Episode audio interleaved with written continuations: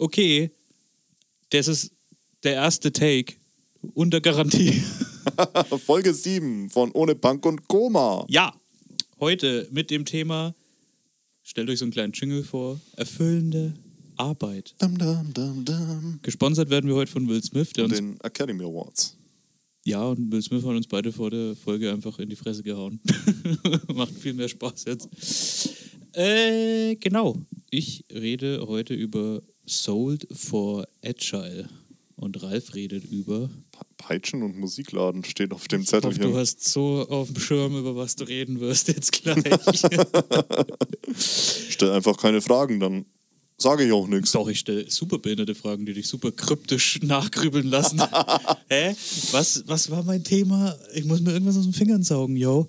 Aber da sind wir gut drin, uns Sachen aus den Fingern zu saugen und deswegen viel Spaß jetzt bei. Saugt Folge- euch das Intro rein, ne? Schade, ich hätte es schöner gemacht. Sieben.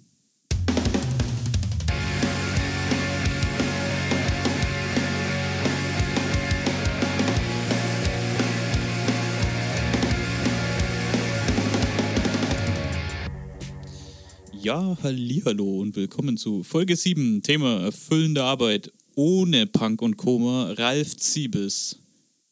Peitsche und Musikladen. Klingt wie ein Buch von irgendeinem Fifty Shades of Grey Deutschautor, der auch Rosamunde Pilcher vielleicht verfasst hat.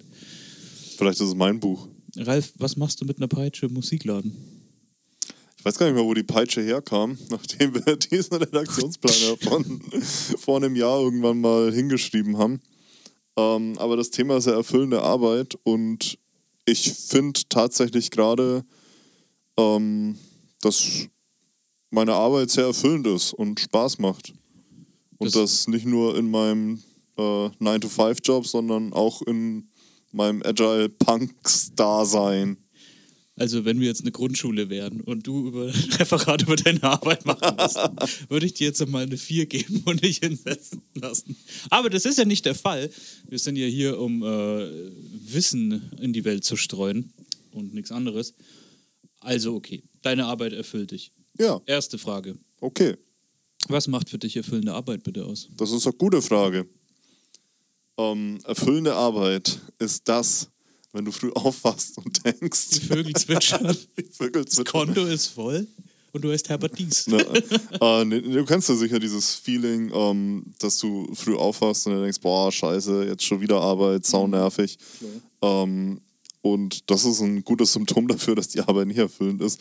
Also würde ich dieses Symptom gerne einfach negieren und entsprechend sagen, ähm, es, die Arbeit erfüllt dich, glaube ich, sobald du nicht mehr denkst, das ist irgendwie so ein abgeschnittener Zeitraum, in den du reinjumpst und aus dem du wieder rausjumpst, ähm, sobald die Stempeluhr halt sagt, jetzt tschüss. Sondern es ist halt irgendwie was, wo du sagst, hey cool, ich freue mich jetzt heute um, keine Ahnung, acht, halb neun aufgewacht zu sein und jetzt weiter an meinen Projekten irgendwas rumzuwerkeln, rumzutüfteln, ohne dass du dir die ganze Zeit denken musst, boah, shit, das ist schon wieder Arbeit für irgendwen und für irgendwas und ich kann mich überhaupt nicht damit identifizieren.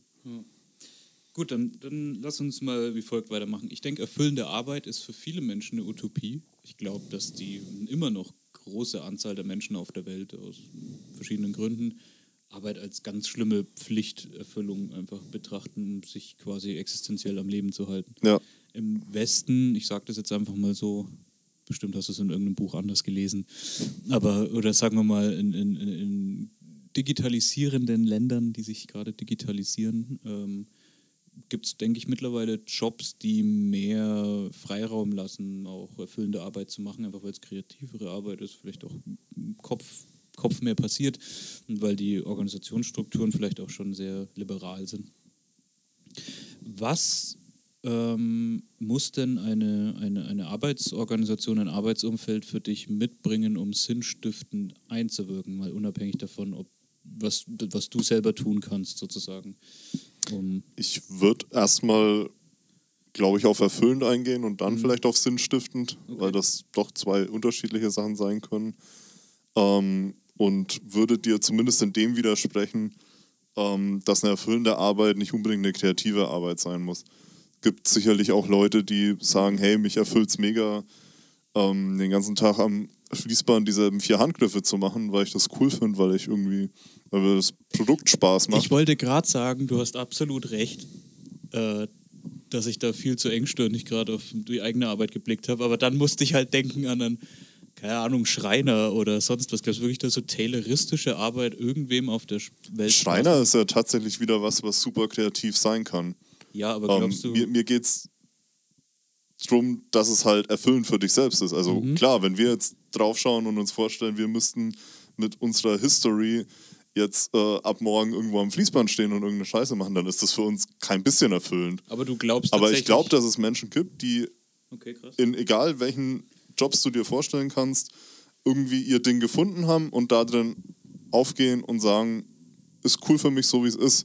Das können natürlich Leute sagen, äh, Leute sein, die sagen, ja okay, ich mache das halt hauptsächlich, um irgendwie mir in der anderen Hälfte, in den anderen zwei Dritteln meines Lebens irgendwie was Cooleres zu finanzieren. Ähm, aber was Erfüllung für jeden Einzelnen bedeutet, kann halt grundlegend unterschiedlich sein. Ja, natürlich. Das Ding wird es immer geben, dass es, es gibt auch bestimmt sexuelle Fetische, Naja, die klar. man sich nicht vorstellen kann. Und Ne?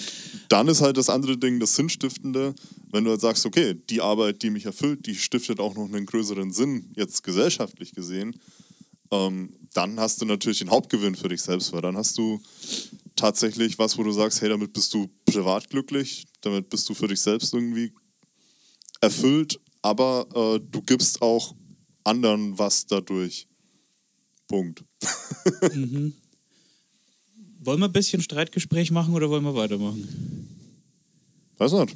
Bist du geil? Das bist du auf, Hast du äh, bist auf Nippel? Krawall Ja, weil wir sind immer so Der- der- der Linke ist so halb rausgefahren. irgendwie auch unterwegs. Weil, also ich kann, ich, okay, pass auf, folgendes Argument. Du, du sagst, klar, äh, irgendwo auf der Welt wird es schon irgendwen geben, der irgendwie es geil findet, in einer ziemlich großen Fabrik Thunfisch in Dosen zu räumen, acht Stunden am Stück. Glaubst du aber, dass sowas erfüllende Arbeit wirklich sein kann? Also glaubst du wirklich, dass eine Person erfüllt davon sein kann, einen Task immer wieder zu tun, der überhaupt weder Kraft noch Gehirnleistung erfordert, sondern einfach äh, plump immer wieder dasselbe, derselbe Handgriff ist? Weiß ich nicht. We- Weiß ich einfach nicht. Aber Ich kann mich ja nicht in jeden Einzelnen reinversetzen. Und ich habe auch nicht gesagt, dass es auf jeden Fall solche Leute gibt. Ich kann mir nur vorstellen, dass es solche Leute gibt. Glaubst du an Gott? Nein. Okay, ja, lassen wir. Was ich einfach nur hinaus wollte, ist, dass äh, auch mit diesem ganzen Westen und Digitalisierung. Also klar, es gibt tonnenweise Sachen, es gibt tonnenweise Jobs, die vor allem in diese Kategorie fallen, die irgendwann einfach verschwinden werden über die nächsten 20, 30 Jahre. Ähm, und ich denke, dass das, wenn, wenn wir jetzt von der Metaebene wieder herkommen, natürlich einen geilen Raum schafft für die Leute, die jetzt in solchen Jobs sind, sich nochmal ganz anders zu orientieren, sich nochmal ganz anders zu finden. Vielleicht dann wirklich auch dieses, äh, was wir als Erfüllen sehen, dieses eher kreativ arbeiten, eher Wissensarbeit zu machen, da reinzukommen, sich reinzuentwickeln und irgendwie einen Punkt für sich zu finden. Dann, ja, okay, dann vielleicht anders so ein bisschen. Ich glaube, das Spannungsfeld, und das ist vielleicht auch ein ganz spannender Part von der Geschichte, ist, ähm, ist ja Arbeit ist ja trotzdem immer was Existenzielles. Das sichert deine Existenz. Auf der anderen Seite ist Arbeit ja auch ähm, trotzdem was äh, Sinnstiftendes, hat, hat ein sinnstiftendes Element. Du tust im Best Case was, was dein Leben, äh, dein Leben befüllt, neben anderen Sachen. Es gibt ja auch Workaholics, die nichts anderes machen.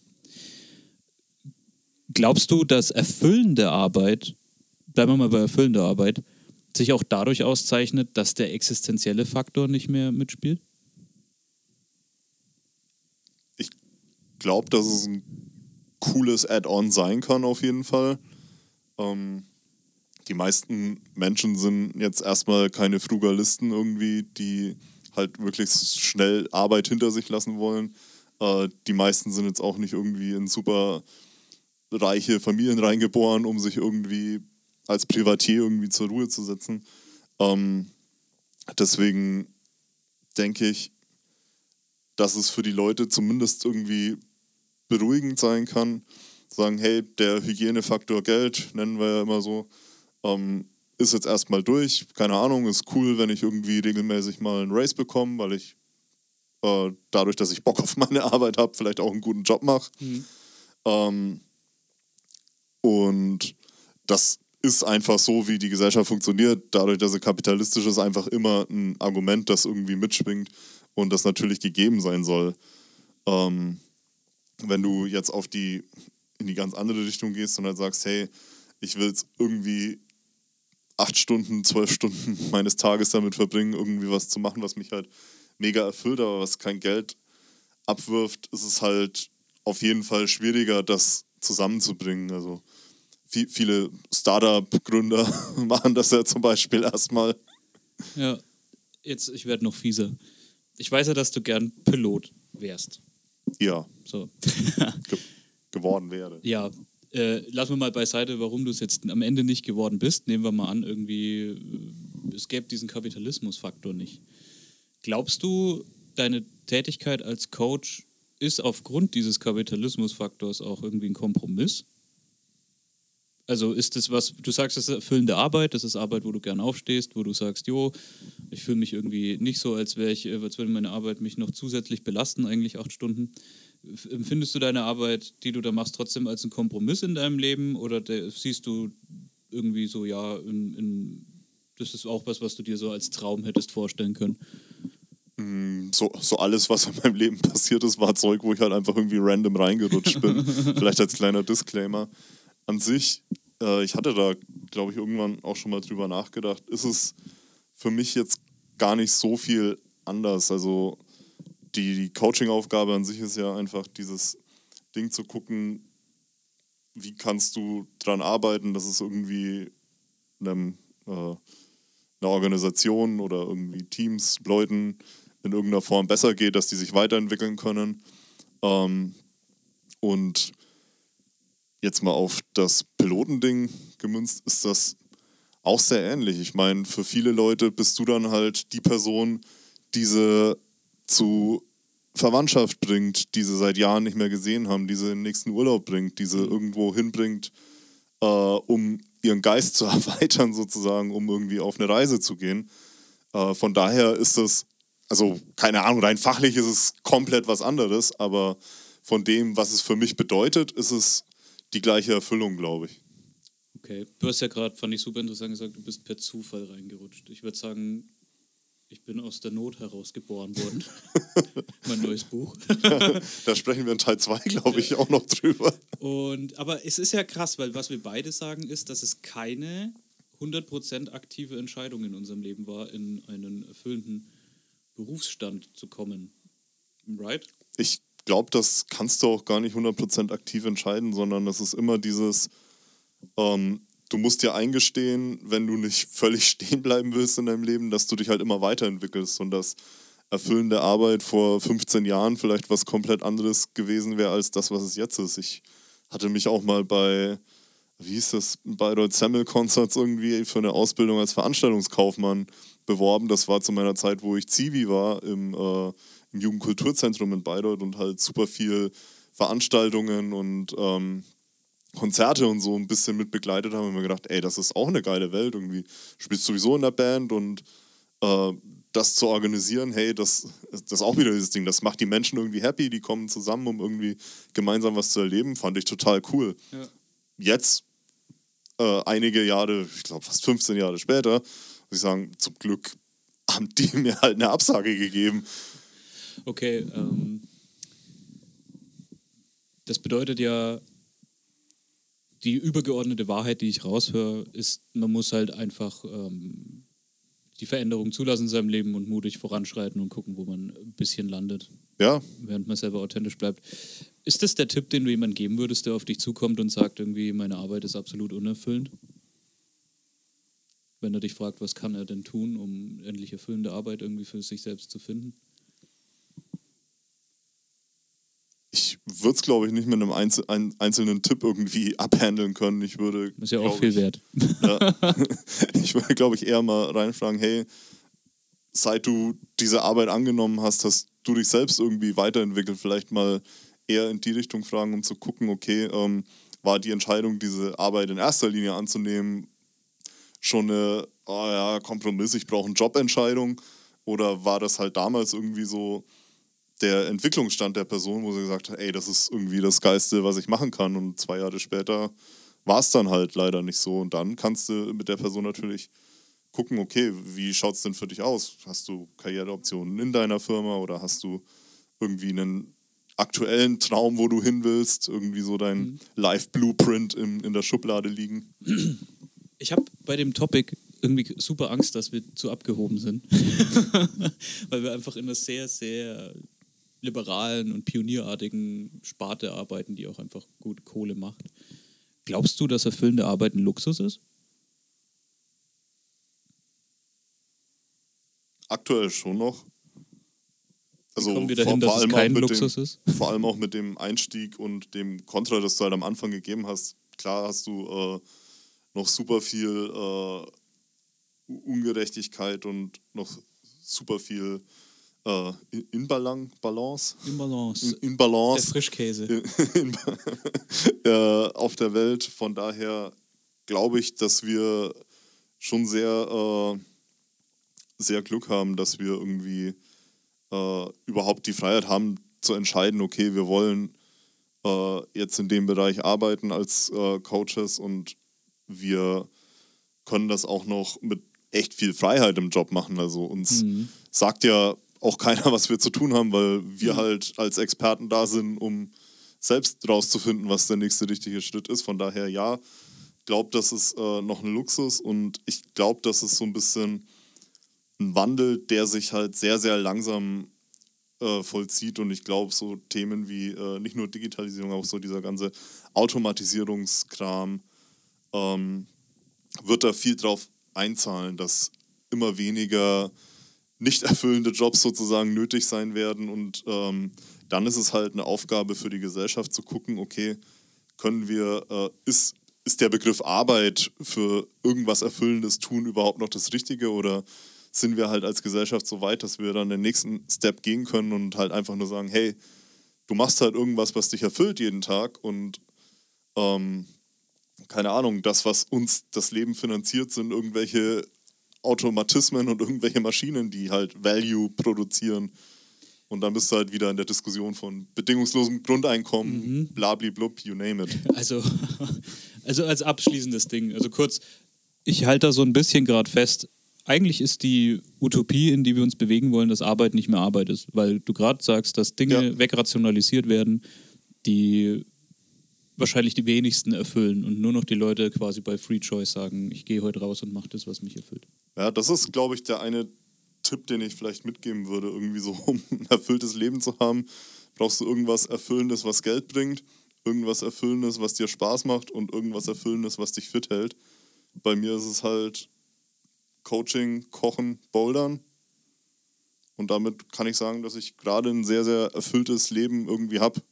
Ja, ja, klar, die heilige Dreieinigkeit der Beschäftigungen, äh, dass alles, dass, dass es nicht eine Sache nur gibt, die einen glücklich macht, ist auch eine Lebenswahrheit von mir, sondern die, der Synkretismus dieser verschiedenen Domänen. Das waren Fußnoten. wieder zu viele Worte.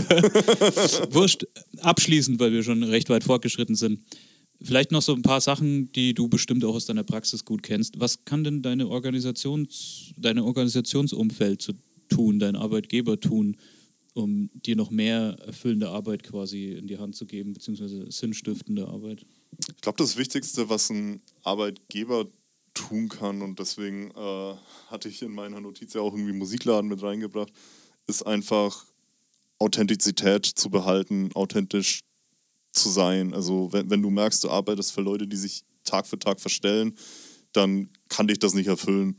Wenn du sagst, okay, alle Leute äh, mit denen du zusammenarbeitest, kommen irgendwie auf die Arbeit und sind irgendwie sie selbst, dann ist das, glaube ich, so das Wichtigste. Und wenn du dann zusätzlich noch sowas wie äh, Vertrauen in deine Rolle entgegengebracht bekommst, ist das halt Gold wert. Und wenn dann die Kohle noch stimmt, ist die Dreieinigkeit des Jobs auch noch erfüllt. Amen. Letzte Frage. Wozu die Peitsche? Ich weiß es nicht mehr. Vielleicht brauchen wir echt keine Peitsche. I, I don't know. Irgendwo, irgendwo kam sie her im Brainstorming. Ja. ja. Dafür ist die jetzt einfach da. Gut, das war's mit Part 1. Bis gleich.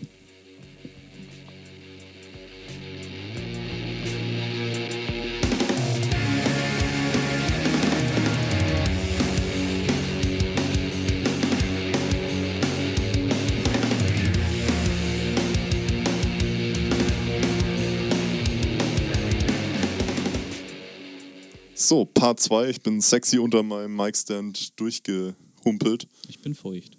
Das freut mich. Ähm, verkauft vier Agile. Ja, Dominik, Ja. warum bist du sold for Agile? Und was hat es mit deinem Privatleben zu tun? weil es Tandys macht, weil ich schon immer ein scheiß Berater sein wollte, der Leuten Schlangenöl verkauft. Das galt mich an, ich krieg da einen Ständer. Schlangenöl ist geil. Ja. Nee, Sold for Agile, erfüllende Arbeit, okay. Wenn wir darüber reden, was sinnstiftend ist und erfüllend, also erfüllend, wenn wir schon trennen wollen, wie du vorhin, ist es ähnlich wie für mich, wie für dich. Ich habe eine große Liberalität, liberale um Freiheit. Freiheit, danke. Hey, Akademiker-Background. Ich habe die große Freiheit von Peter Maffay ähm, auf meiner Arbeit. Mir wird viel vertraut. Ich äh, bekomme genug Geld. Ich habe Leute, mit denen ich arbeiten kann und wollte schon immer oder habe auch immer automatisch einfach mich für Soziale auch interessiert. Ich lerne aber auch Domänen kennen, die nicht unbedingt meine Comfortzone sind und ich habe einen Faktor, der vorhin, glaube ich, nicht so da war, stetige Weiterentwicklung. Jawohl, hast du auch gesagt, dass man nicht stagnieren sollte. Und Sold for Agile deswegen, weil der sinnstiftende Kern für mich enorm war und ist bei der agilen Arbeit, um ein bisschen auf agil auch mal wieder zurückzukommen bei Ohne Punk und Koma. Ähm, tatsächlich irgendwie ganz witzig, für mich ganz individuell. Ich habe schon immer, vielleicht ist das der Machine Gun Kelly in mir, äh, Anzugsträger nicht leiden können und diese ganze bürokratische deutsche steife Corporate-Kultur. So. Ich war aber auch Muss doch hübsch sein, wenn du in deinem Cubicle sitzt. richtig. Also wenn ich in meiner Bienenwabe verrotte und mir Dementoren die Seele übers Konto aussaugen, muss ich schon auch gut ausschauen. Und ja, ich werde halt nie so Sachen vergessen, wie dass ich im Finanzamt das erste Mal war und so ein Scheiß und jeder musste ja auch mal hin und mit irgendeinem so Halbtoten reden, wo du einfach weißt, das deutsche Bürokratiesystem hat ihm wirklich jede Lust am Leben und Viva Colonia genommen. Ähm, Und das inspiriert dich nicht? nee. Schade. Im Gegenteil, das war für mich tatsächlich das erste Mal, dass ich so einen pathetischen Ruf in mir hatte, wo ich gedacht habe, Alter, das muss doch auch anders gehen. Also man muss doch diese wichtigen Dinge, auch diese bürokratischen Dinge und all die diese, diese Riesenfirmen, das muss doch auch alles ohne diese brutale Versteifung irgendwie möglich sein ähm, und dieses todlangweilige. Und es begab sich zu der Zeit, wo du mir das erste Mal von Agile erzählt hast, wo wir beide in Leinentüchern unseren Wein aus Tonkrügen getrunken haben. Dass ich gedacht habe, also meine erst, meiner meiner ersten Gedanke war unironisch, Alter, was? Es gibt wirklich eine mm, Arbeitskulturbewegung, die genau eigentlich dafür kämpft, kämpft für Authentizität, für Transparenz, für weniger Schein und mehr Sein. Und irgendwie, so wie ich halt drauf bin, habe ich sofort drüber nachgedacht, dass, na, klar, es kommt aus der IT-Sparte, es kommt aus der Projektmanagement-Sparte, das ist ein sehr kleiner Bereich. Ähm, aber es kann eigentlich umgemünzt werden auf Arbeitsethik, Arbeitskultur. Du könntest, wenn du Bock hast, damit in die Politik gehen mit den Ansätzen. Es ist Life-Coaching, es ist ein Stück weit sogar irgendwie so, äh, Soziologie. Also es ist unfassbar viel und das hat es für mich halt ganz schnell zu einem schon nicht alle Domänen hatten wir im Podcast vorher, das Agile regelt nicht dein Leben, aber für viele Dinge, die wir im Leben haben und viele Bereiche, ist es doch ein radikal anderer Ansatz für mich gewesen. Ja, es ist viel geworden, was es eigentlich wahrscheinlich nie wirklich sein wollte. Irgendwie so diese Ja. vier Manifestsprüche und zwölf Prinzipien dahinter, Ja. die beinhalten ja jetzt nicht unbedingt, hey, ihr müsst irgendwie geil arbeiten. Ja, und, und, und da war so für mich der, der Part, wo die theoretische Welt, ich kam ja aus der Uni und hatte so die Schnauze voll von der theoretischen Welt, weil sogar Hast du eine Uni, Quellenangabe dafür? Nee, Unis ist eine an, eigene Folge. Da, da muss ich mir nämlich vorher irgendwie Beruhigungsmittel spritzen. Aber diese theoretische Welt auf die ganz krasse wirtschaftliche, praktische Welt crasht und das eine Synergie ergibt, die nicht erlähmend ist oder nur utopisch oder nicht umsetzbar und unfassbar viel in sich vereint, nämlich ähm, was, was will das Individuum, was will eigentlich die Firma, wie reagieren wir auf moderne Anforderungen, wie reagieren wir auf moderne äh, Arbeit, wie reagieren wir auf moderne Produkte, was können wir irgendwie tun, um nachhaltig zu arbeiten, was, wenn uns auf einmal auffällt, dass Transparenz echt eine gute Geschichte ist, um irgendwie lang zusammenarbeiten zu können. Und ich war erstaunt, in welchem Tempo auch bei mir das dann passiert ist, dass wie immer bei den neuen Dingen viel Skepsis da ist. Äh, mhm. Scheiß Elektroautos und überhaupt, jeder weiß es. Aber ähm, trotzdem, die Leute, wenn man es, das ist immer schwierig zu sagen, Agile richtig macht, was auch immer das bedeutet, das ist, äh, die Summe aus unserem Podcast hoffentlich, ähm, dass die Leute voll drauf anspringen. Nicht so, dass sie im Kreis tanzen und sagen, nee, wir dürfen endlich Agile machen, sondern dass er irgendwie für sich die doch bessere Welt, also die neue Welt mit der alten vergleichen und sagen, dies ist eine bessere Welt, die wir uns da aufbauen. Und das, hat, das, das ist für mich unfassbar erfüllend und sinnstiftend, weil es auch für mich so eine Pioniersarbeit ist, um die Zukunft mitzugestalten im Best Case. Jetzt hast du ja viel äh, um Agile rumgesprochen. Also viel, viel von dem, was du beschrieben hast, gehört jetzt eigentlich nicht zu den Grundzügen von agilem Arbeiten.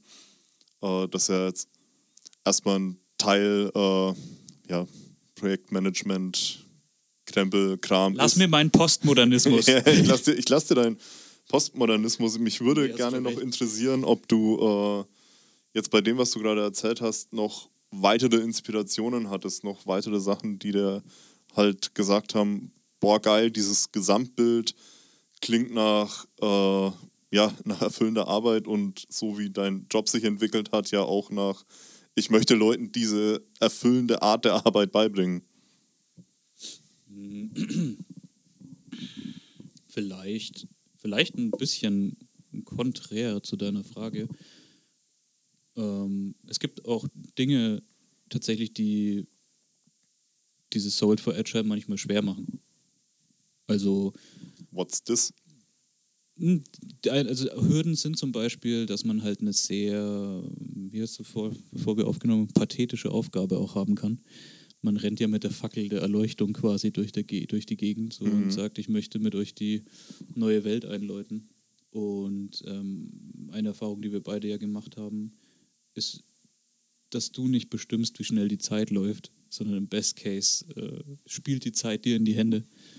Und auch diese, ich weiß nicht, ob du das selber Erfahrung hattest, aber als ich angefangen habe, man ist dann so übelst erfüllt mit all den neuen Dingen, die man hört und kennt und ausprobieren will. Und viele von den Dingen macht man und probiert es aus, aber man kommt ja auch schnell ins Hamsterrad. Das, ich, ich, ich tue, was ich tue ja. und ich tue es immer wieder.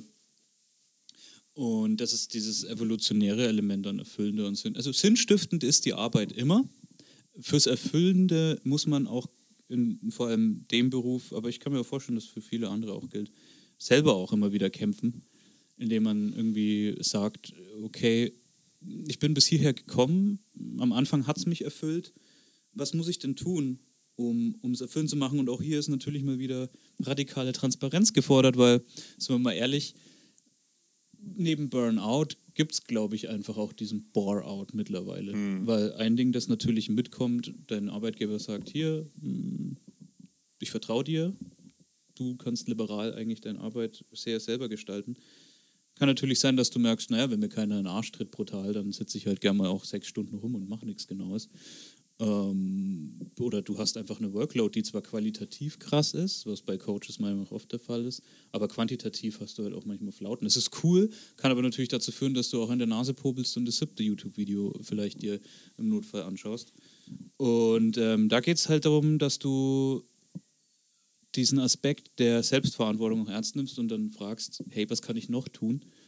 wo kann ich mich denn hinentwickeln, um noch Mehrwert vielleicht ja, zu schaffen. Lass da vielleicht nochmal drauf eingehen. So, äh, du machst das ja jetzt seit dreieinhalb, dreieinhalb Jahren. Alter, auch schon wieder. Ja, wie die Zeit vergeht. Ähm, wie, wie hat sich denn dieses agile Arbeiten für dich über diese drei Jahre verändert? Hm, in seinem Kern, in dem sinnstiftenden Aspekt nicht. Das ist immer das gleich geblieben. Ich komme auch im Notfall immer wieder zurück auf diese vier Säulen des äh, agilen Arbeitens da. Was ist denn die vierte? Jetzt hör auf, mich hier wieder abzufragen. das sind doch die vier. Ich meine nicht die Säulen des empirischen Arbeitens, so, okay. sondern ja, die vier Grundprinzipien, du ja. Heiner. Sorry, ich bin der Heiner. ähm, ja, ja, jetzt willst du mich wieder bloßstellen. das ist alles nur Hey, mich hat es echt interessiert, ja. vielleicht. Nee. Ähm, Wie war die Frage? Jetzt hast du mich aus dem Konzept gebracht. Wie sich äh, das für dich die letzten dreieinhalb Jahre Ah ja, mhm. weiterentwickelt Genau, hat. im sinnstiftenden Part gar nicht, der ist nach wie vor riesig. Und Äh, im erfüllenden Part. im erfüllenden Part viel, weil ich glaube, wenn wir mal im Bereich des Coachings und der agilen Arbeit bleiben, ist einer der größten Pitfalls, aber auch was Unumgängliches. Also man muss in diese Grube ein bisschen reinfallen, dass man sich viel Theorie aneignet. Ähm, und diese Theorie implizit dir irgendwie sagt, das ist eine Lösung, die du benutzen kannst, und zwar eine Universallösung äh, der erste Step, den man machen sollte, glaube ich, als erfolgreicher Coach, ist, sich schnell abzuschminken, dass das Universallösungen sind, sondern dass du ähnlich wie ein Klempner einen Toolkoffer hast und du musst dir erst mal anschauen, was ist eigentlich kaputt und was ist es für ein Modell und dann kannst du gucken, welche Schrauben. Gib mir mal das Schrauben- 12er Rohr. Genau, gib mir mal den Kreuzschlitz für den CEO da. Und das hat bei mir dazu geführt, dass voll viel Anfangshype und Euphorie, man macht es neu, man macht das erste Mal Retros, man sieht auch die ersten schnellen Veränderungen. Ähm, man sieht auch, dass irgendwas, was in einem Theoriebuch steht, auch mal klappt. Und dann kam, kommt aber natürlich auch schnell eine Phase, man will voranschreiten und dann merkt man auch die ersten Blocker. Die ersten Dinge gehen langsamer. Das erste, was man vorgeschlagen hat, passt einfach nicht auf dein Team oder deine Orga. Man wechselt auch mal, man hört auch von anderen äh, Kollegen oder Kolleginnen dann eben, wie es bei ihnen ist. Das kann auch mal frustrierend wirken, weil du merkst so, das ist ja auch der Grund, warum wir beide irgendwann Agile Punks hauptsächlich gemacht haben, dass viel von dem auch leider so schlecht umgesetzt wird, dass du das Gefühl hast, hm, ist es vielleicht doch alles nur ein riesen Hoax so. Und ähm, ganz praktisch auch eine Tücke des Festangestelltseins ist natürlich, du gehst in eine Firma, du kennst irgendwann deinen Laden, du kennst die Leute, du kriegst die Scheuklappen auf, du kannst nicht mehr alles so frisch und objektiv bewerten, auch wenn du Bock hast. Und du baust dir ganz automatisch auch ähm, eine Comfortzone auf, in der du operierst, die auch zu einem gewissen Grad okay ist, aber dann auch eigenverantwortlich immer wieder den, sag ich mal, den, den, den Ring irgendwie, den Greifring zu finden, um wieder erfüllt zu sein von was Neuem, von was, wo du anpacken kannst, von was, wo du auch selber vorantreiben kannst. Das Was erfüllt dich gerade? die Aussicht, dass äh, wir tatsächlich ja bei Thomann jetzt daran arbeiten, wie sich Coaches auch weiterentwickeln können. Ähm, und wir da momentan drei, vier Modelle haben und das ist auch ein großes Thema für mich für die Zukunft, weil ich habe das Gefühl, nachdem auf LinkedIn immer dieselbe Copy-Paste-Scheiße für Agile Coach und Scrum Master steht, hat bis jetzt noch keiner weitergedacht. Was ist denn, wenn wir wirklich völlig krank und revolutionär agil arbeiten würden in unserer Umgebung? Kann das dann sein, dass ein Agile Coach sich vielleicht auch irgendwo mal anders hin spezialisieren muss noch? Kann das vielleicht sein, Nee. dass wir dann vielleicht noch einen Spezialisten bräuchten in irgendeiner Form, der das halt als Grundbasis hat? Da das in 95% der Firmen eh nicht der Fall ist, sondern du nur als ich tu mal die Absaugglocke ins Klo hängen irgendwie Typ da bist. Ähm, Finde ich das super spannend, dass, dass wir da gerade daran arbeiten, wie es da weitergehen kann, was es da noch für Berufsaussichten weiterhin gibt, die auch unfassbar ähnlich wie agil an sich, um den Kreis zu schließen zum Anfang, divers sind, weil du kannst vom, vom Individuellen, sage ich mal, ins, ins Organisatorische und zwischendrin ist all, alles, wo du dich spezialisieren kannst. Ich meine, was haben wir gerade? Wir haben die Idee, dass es jemand braucht, der sich mit Daten auch besser auskennt und Menschen dabei hilft, irgendwie in dieser datengesteuerten Ja. Welt besser zu navigieren.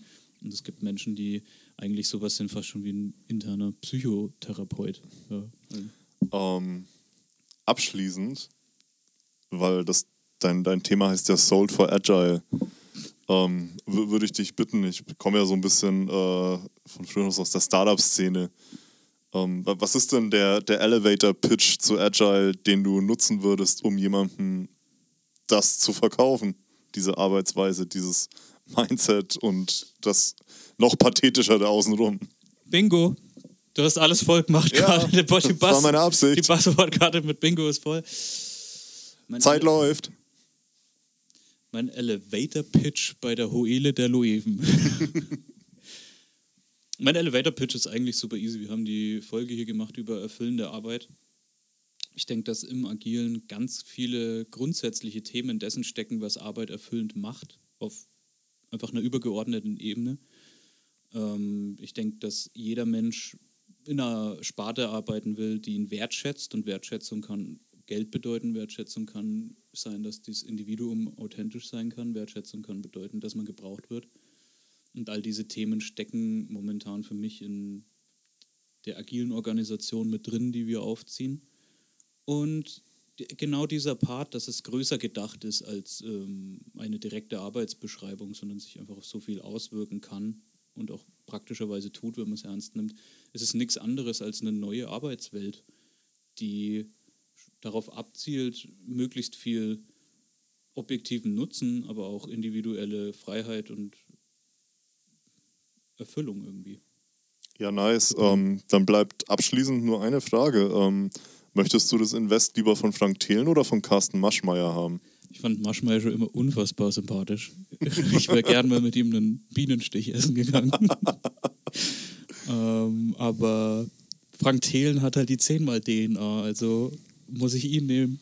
Weil er ist einfach der Einzige in Deutschland, der Tech verstanden hat. Ja, krass. Äh, ich hoffe, die Scheiße skaliert dann auch. ja, cool. Ähm, das war unsere Folge zur erfüllender Arbeit. Wir haben, wir haben Aufnehmen irgendwie gemerkt, dass wir, glaube ich, noch viel drüber sprechen können. Ja, auf alle Fälle, Mann. Das heißt, wir haben bestimmt irgendwann erfüllende Arbeit, Part 2. Arbeit. Arbeit. Arbeit, Arbeit. Warcraft 3 Fans Ne? Unite. Lass die Arbeit Arbeit sein und Ja. steig mit den Sechser ein. Wie es Grüße äh, Bamberger Philosophen von geben. und Tricky Benz, ganz explizit. Ja, wenn, wenn ihr das hört oder wenn ihr jemanden kennt, der die kennt, ähm, ich würde gerne mal äh, in der nächsten Staffel, wir haben jetzt noch zwei Folgen vor uns in dieser Staffel, in der nächsten Staffel gerne eine Folge mit Zöcki mal machen.